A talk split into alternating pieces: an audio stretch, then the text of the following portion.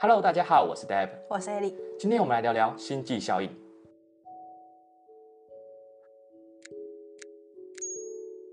那在开始今天的节目以前呢，我们是专门介绍电影相关背景知识的节目。如果你也喜欢相关的议题的话，也欢迎订阅我们，随时 follow 我们的最新动态。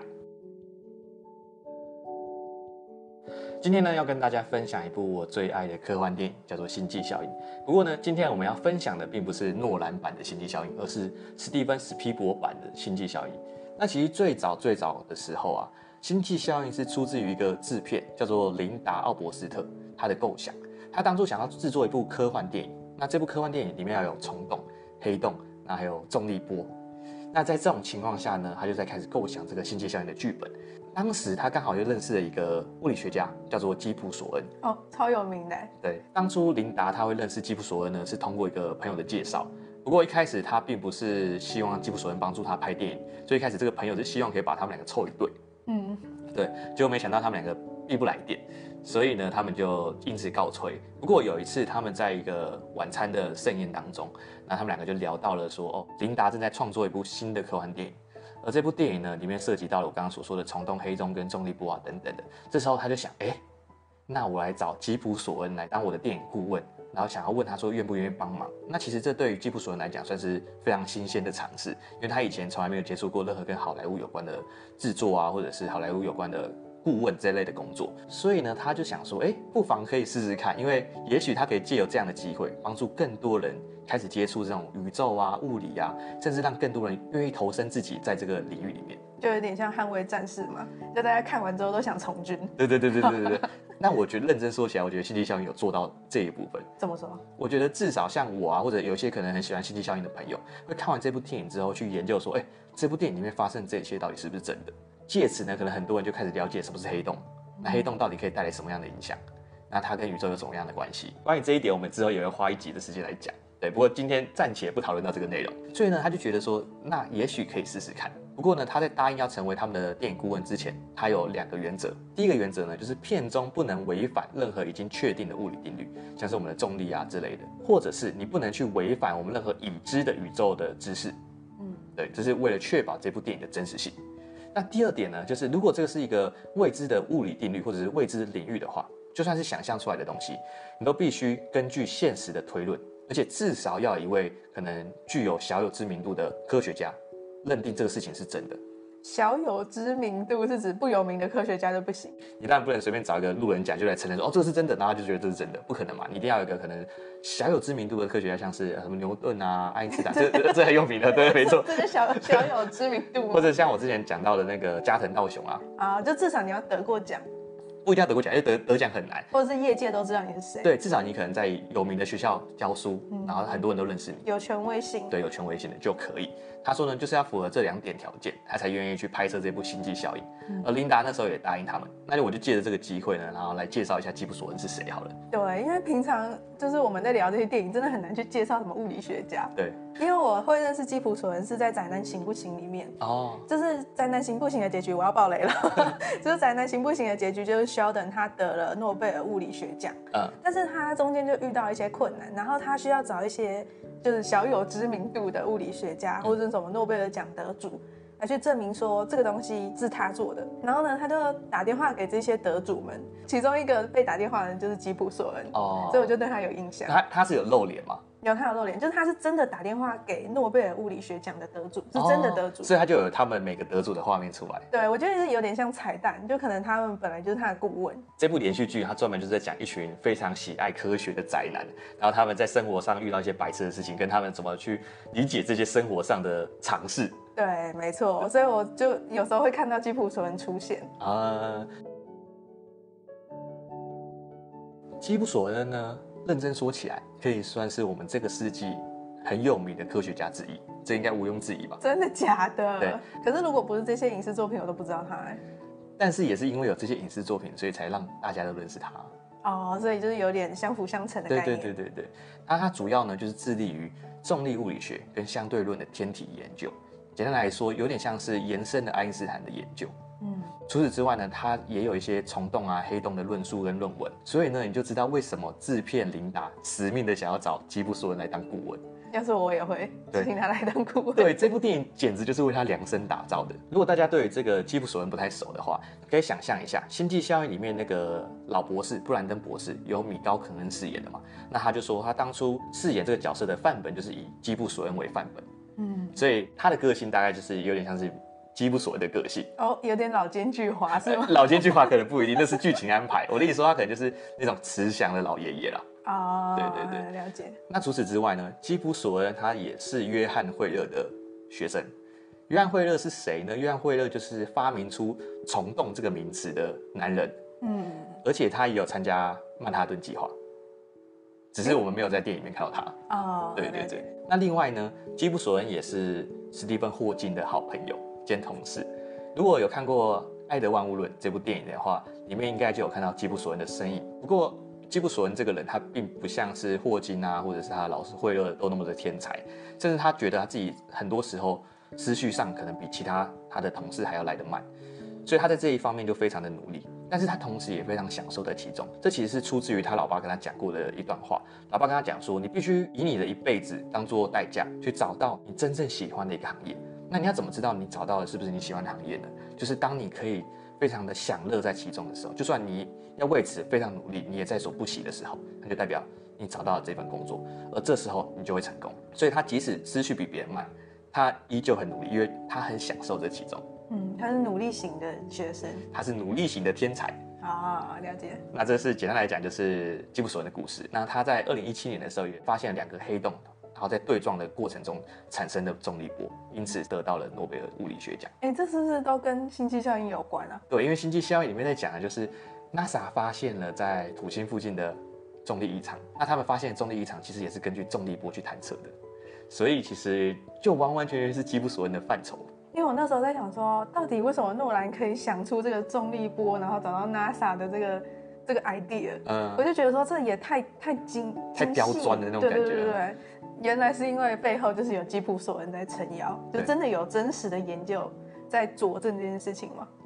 而且跟你讲一个很有趣的小事实，就是当时基普索恩跟诺兰两个在合作的时候，很多时候都是诺兰他丢出一个 idea。举例来讲，在《星际效应》里面有一段剧情是说，他们进到了一个星球，然后那个星球的时间过得非常的慢。好像是一小时等于地球上的七年吧。当时呢，他把这个 idea 丢给基普索恩之后，基普索恩就必须想办法制造出那样的环境。他就像我前面所说，他必须让这部电影符合他前面所说的两个条件嘛，必须符合一切存在的事实。所以他就要想办法制造出这样的事实出来。那如果这件事情他想不到可以 work 的办法的话，诺兰就必须打退堂鼓，就不能采用这样的计划。那我们继续回到《星际效应》里面来。那琳达跟基普索恩他们当时就开始筹备《星际效应》这部电影。那他们要筹备这部电影的第一件事就是要找到一个导演。这时候呢，他们找到的第一个导演就是我刚刚一开始所提到的鼎鼎大名的史蒂芬史匹柏。他在一开始看到他们的剧本的时候就非常喜欢他们的剧本，所以就二话不说直接答应他们剧本。那史蒂芬史匹柏到底是谁呢？他呢可以说是我们这个世纪最伟大的好莱坞导演。应该没有人不认识他吧？如果平常是喜欢看电影的朋友，那就至少会看过或者是听过他的其中一部电影，像是《大白鲨》、《E.T. 外星人》、《侏罗纪公园》、《辛德勒的名单》、《抢救雷恩大兵》、《关键报告》、《一起玩家》，这些其实都是他的作品，就知道他有名的作品到底有多少了。几乎他每部拍出来的电影评价都不会太差。我觉得史蒂芬史匹柏的电影他有一种特色，他很擅长表现出那种普通人接触到未知的事情的那种激动感、那种惊奇感。举例来讲，像是《E.T. 外星人》，当小男孩第一次接触到外星人的时候，他不是让外星人一下就跑出来，他是让我们不断的看到他的身影啊，然后手啊，然后就不断的去给我们一些想象，过去想说，哎、这外星人到底长什么样子？这外星人到底是好是坏？但这又讲到了史蒂芬的另外一个魔力，就是他总是会把这些生物，我们以为是坏的生物，表现出它只不过是大自然的一部分。像是侏罗纪公园，我们看到的恐龙，我们都会害怕，因为我们觉得它通常会想要伤害我们。但是在史蒂芬史皮伯的侏罗纪公园里面，他告诉我们，他们也不过是动物，生命会自己找到一扇出口，不就在讲这样一件事情吗？听起来你好像很喜欢史蒂芬斯皮伯，因为我很欣赏他用不同的角度去拍出不一样的故事。与其用讲的去介绍他，不如大家自己去挑一部自己最感兴趣的一部电影去看，就能知道我说的这个魔力到底在哪里。嗯，但是我觉得依照你刚刚讲的。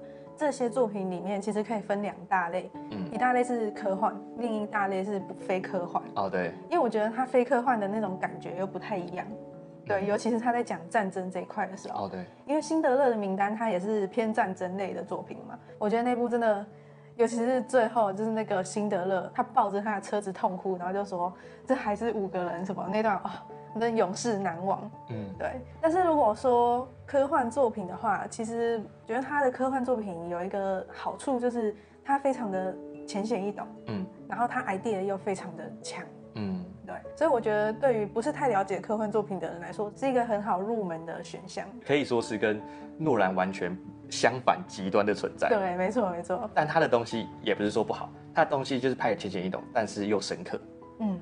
对，但是诺兰是可能拍的比较艰深，需要你去烧脑。那当然，每个人喜欢看的电影类型不同，那就以个人的喜好去挑选就好了。所以，如果真的要说一部你最喜欢的史蒂芬的科幻作品的话，你会说哪一部？我觉得，哎、欸，其实我后来发现我看的不多，哎，嗯，就是我好像只看过《侏罗纪公园》，还有两部，还有哪？哦，关键报，关键报告跟一级玩家，一级玩家你不是最爱的，我故意喂鱼给你吃，结果你没有讲，可恶啊！怎么办？我三部都好喜欢。对，是不是？你真的要挑一部？你会最喜欢哪一部？我会挑《侏罗纪公园》。真的假的？对，我会挑。我以为你会挑《一级玩家》哎。《一些玩家》，我觉得他后来就不是在讲这个科技带来的坏处，哦，而是有点像社会制度。嗯，对。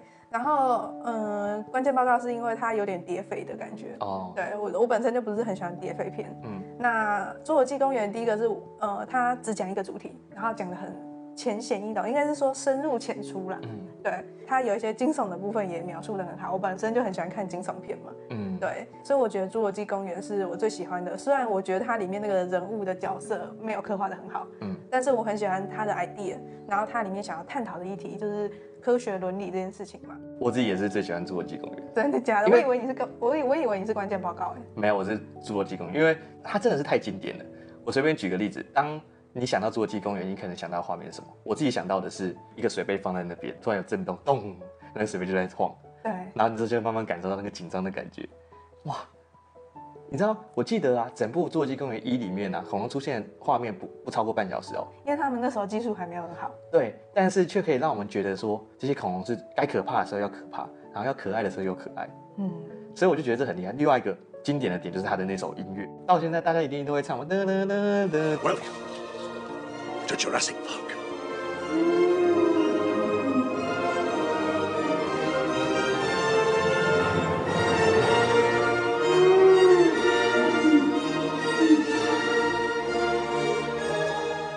看到那个鸡皮疙瘩就起来，你知道吗？对，没错。这个我觉得也是比较遗憾的一点，就是在最后《侏罗纪世界三》吗？对，最后一集《侏罗纪世界》的最后一集，竟然没有播这个音乐，我觉得这是最最让我抱遗憾的。一件事情，可能有版权问题。哦，可对可能有版权问题。那当时呢，史蒂芬史匹柏他就找来了克里斯多弗诺兰的弟弟乔纳森诺兰来编剧。而当时的乔纳森诺兰其实也跟他的哥哥一起指导过了《顶尖对决》跟《黑暗骑士》，所以简单来说，他们两个的组合也算是一种梦幻组合。嗯。对，那就是在这样的前提下，有了他们《星际效应》第一版的故事。史蒂芬版本的故事呢，是发生在二零六七年。然后有一天呢，男主角库珀他在海边呢，发现了一个 NASA 的太空探测器。那他呢，跟他的儿子墨菲是儿子哦，不是女儿哦。他跟他的儿子墨菲两个人就在看着这个探测器。那探测器这时候就照出了一个影像。那这个影像是一个充满冰的星球的影像。他们当时也不知道为什么会有这个影像，不过他们就把这个探测器给带回去研究研究之后呢，他们就发现了一个坐标位置。而这个坐标位置呢，就是 NASA 的基地。那后面呢，库珀呢，他也遇到了布兰登博士。而之后呢，库珀呢也依依不舍跟他儿子道别，然后与艾米莉亚·道尔还有另外一个新的角色叫做露丝，他们几个人一起出任务，进行他们所谓的星际旅行。但是史蒂芬版本的《星际效应》有一点不同，就是他们没有拉萨路任务，他们进行这趟任务之前呢，是没有十二个太空人先探测另外一段的。他们取而代之的是利用一种太空的探测器，让他去前往虫洞另外一端，然后再发送讯号回来，告诉他们，哎，另外一端有没有星球可以居住等等的这样子。那之后呢，库珀等人他们就跟诺兰的星际效应一样，穿越了虫洞。不过他们穿越之后，立刻就遇到一个问题，就是他们正在被黑洞给吸引。那在这个吸引的过程中，他们为了逃脱这个黑洞，人工智慧呢，那个塔斯他就牺牲了自己，就有点像是诺兰版最后的剧情，把它搬到前面来。在诺兰版的故事最后，他是不是塔斯人工智慧牺牲了自己，然后帮助他们的太空船拥有推力，然后离开黑洞？那就把这段拉到前面来，因为塔斯的牺牲，然后他们就成功逃离了黑洞。逃离黑洞之后，他们不像是诺兰版的星际效应一样要前往三个星球，而是他们只有一个星球要去，就是我们前面所提到那个冰的星球。根据消息指出，那个星球应该就是我们现在看到的曼恩星球，就是最后一颗那个星球。嗯，那真正不一样的点就在这里了。之后他们一行人就前往这个冰的星球，我还是先把它叫做曼恩星球好了，大家比较好理解。他们前往这个曼恩星球之后呢，他们没有遇到曼恩博士，而是发现了一座由中国建造的太空基地。但是呢，他们进到这个太空基地的时候，发现说，哎，这个太空基地在三十年前就盖好了，但是里面一个人也没有，不知道为什么。他们就继续在研究这个太空基地。研究之后呢，大概过了几个小时之后，他们才意识到为什么这里的人都消失不见了。因为呢，这个曼恩星球它还在围绕着另外一个中子星，而这颗中子星呢，会散发出大量的辐射，然后会照射到这个曼恩星球的表面，这时候就会导致大量的人类死亡。而原本在这边居住的中国人呢，就是因为被这些辐射给照射而死亡，对，所以他们就非常的紧张，因为再没过几个小时，那个辐射又要再来一波了，所以他们就另外叫了一个人工智慧凯斯，然后赶快往冰层下面挖洞，然后让他们有一个可以保护的空间，所以凯斯就不断挖挖挖挖到最下层，他们就沿着那个凯斯挖的洞进到最下层，就进到那个最下层之后，他们发现，哇，这也完全是不一样的世界，这也就像是你可以想象，就像是另外一部电影《地心冒险》。他进到了地球的中央之后，发现另外一个充满氧气、充满生物的世界。不过住在这里的生物全部都是外星人啊！我知道可以怎么想象，想象成潘朵拉星球。嗯，对，他们进到了另外一个世界，等于说这也是再适合人类不过的世界。所以他们就想说啊，那这里就可以让人类居住了嘛。所以他们就打算在那边采集一些样本。但是呢，在过程中，他们因为采集了一个外星生物的样本，然后遭到了外星生物的反对，然后这些外星生物也开始在追杀他们。他们就逃逃逃逃逃逃逃，然后就就逃到了一个。中国人在里面建造的一个地堡，然后他们进到这个地堡里面呢，就发现说，哎，怎么会有个奇怪的黑盒子？然后他们研究之后发现，就知道说，原来这个黑盒子是可以帮助他们控制重力的。那就是诺兰版，他最后不是他们在想办法要学会控制重力吗？那在史蒂芬的版本里面，他们就是发现了中国人早就知道怎么控制重力了，不过他们是因为死光了，所以没办法把这个黑盒子带回去，所以他们就想说，好，那我就要把这个黑盒子带回地球去，这样就可以拯救在地球上的人类嘛。但是呢，在地堡里面的中古机器人，他反对他们把这个黑盒子给带走，所以就开始追杀他们。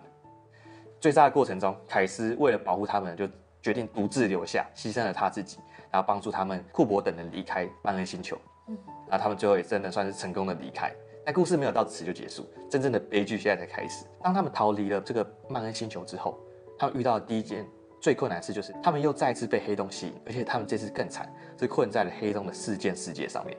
那困在事件世界上面呢，害他们浪费了非常大量的时间，直到他们后面逃脱了这个事件世界之后，才意识到说，哇，惨了，因为已经耗费太久了地球时间了，地球人早就灭亡了。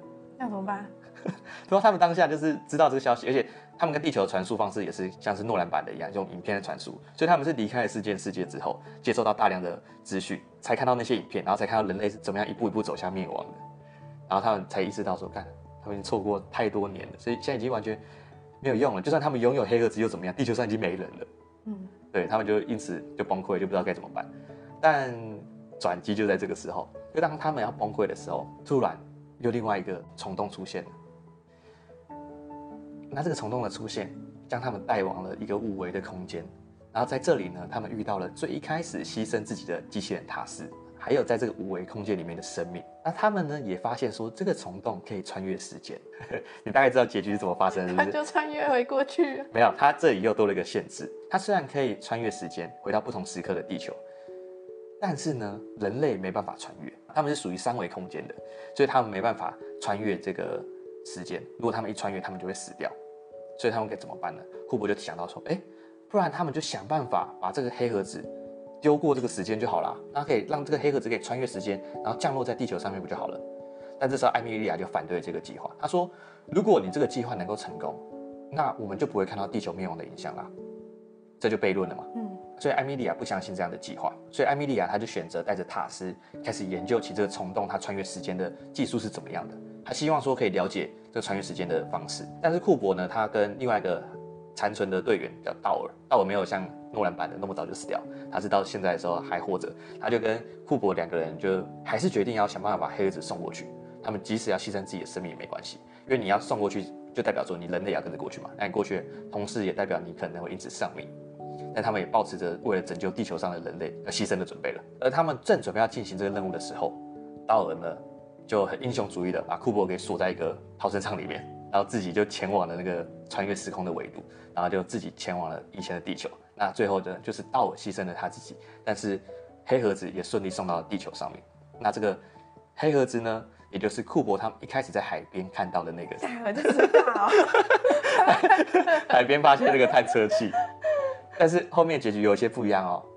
后面的结局呢是库珀当下是不是捡到那个探测器？那库珀离开之后，库珀的儿子墨菲就开始研究起那个探测器。但是呢，墨菲他自己也没有研究出那个探测器的机密到底是什么。直到他的儿子再出生，才又花了二十几年，才发现黑盒子是可以控制重力的技术，才成功将人类带离地球。等到库珀他再次回到地球的时候，已经是地球的两百年后了。库珀呢，他就是像是诺兰版的剧情一样，他就是在那个他们巨大的太空站里面。但是他这次见到的并不是墨菲，他见到的已经是墨菲的曾曾曾孙了。而最后呢，这个墨菲的曾曾曾孙就把当初库珀交给墨菲那个手表还给了他。那库珀呢，在这个太空站上过了一段时间，他觉得对他来说这已经是一个陌生的世界，他觉得在这边太过孤独了，所以他就决定去寻找艾米莉亚。所以后面的结局简单来说是跟诺兰版的一样。只是中间他遇到的人是不太一样的。嗯，这样听完的话，你觉得史蒂芬版本的怎么样？我觉得听起来还蛮多动作戏的。嗯，对。但是后来想一想，对，他好像很多部科幻作品都是很多动作戏。嗯，但是我觉得蛮意外的一点就是他把中国人给引进来，就是他想要表达当时的中国在太空竞赛上是赢了美国的，就他们技术是比美国好的。哦，但我觉得我不意外，就是可能。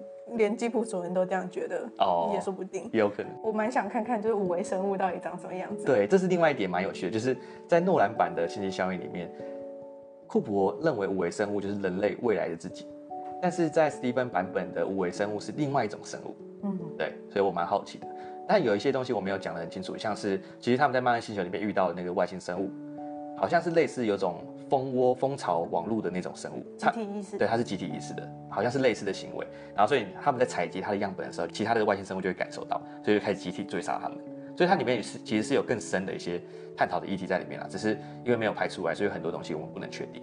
嗯，就像异星入侵的里面那个八爪嘛。对对对对对。其实我对于这段整个故事啊，也是根据网络上的资料去拼拼凑凑的，所以到底有几分是属实，几分是虚构？可能也不得而知，但我就是大概把它拼凑出一个完整的故事来。嗯，那不知道大家听完史蒂芬版本的星际效应之后有什么样的想法？如果喜欢我们今天的影片，欢迎按赞、留言、分享出去。我们下一集见，拜拜。拜拜。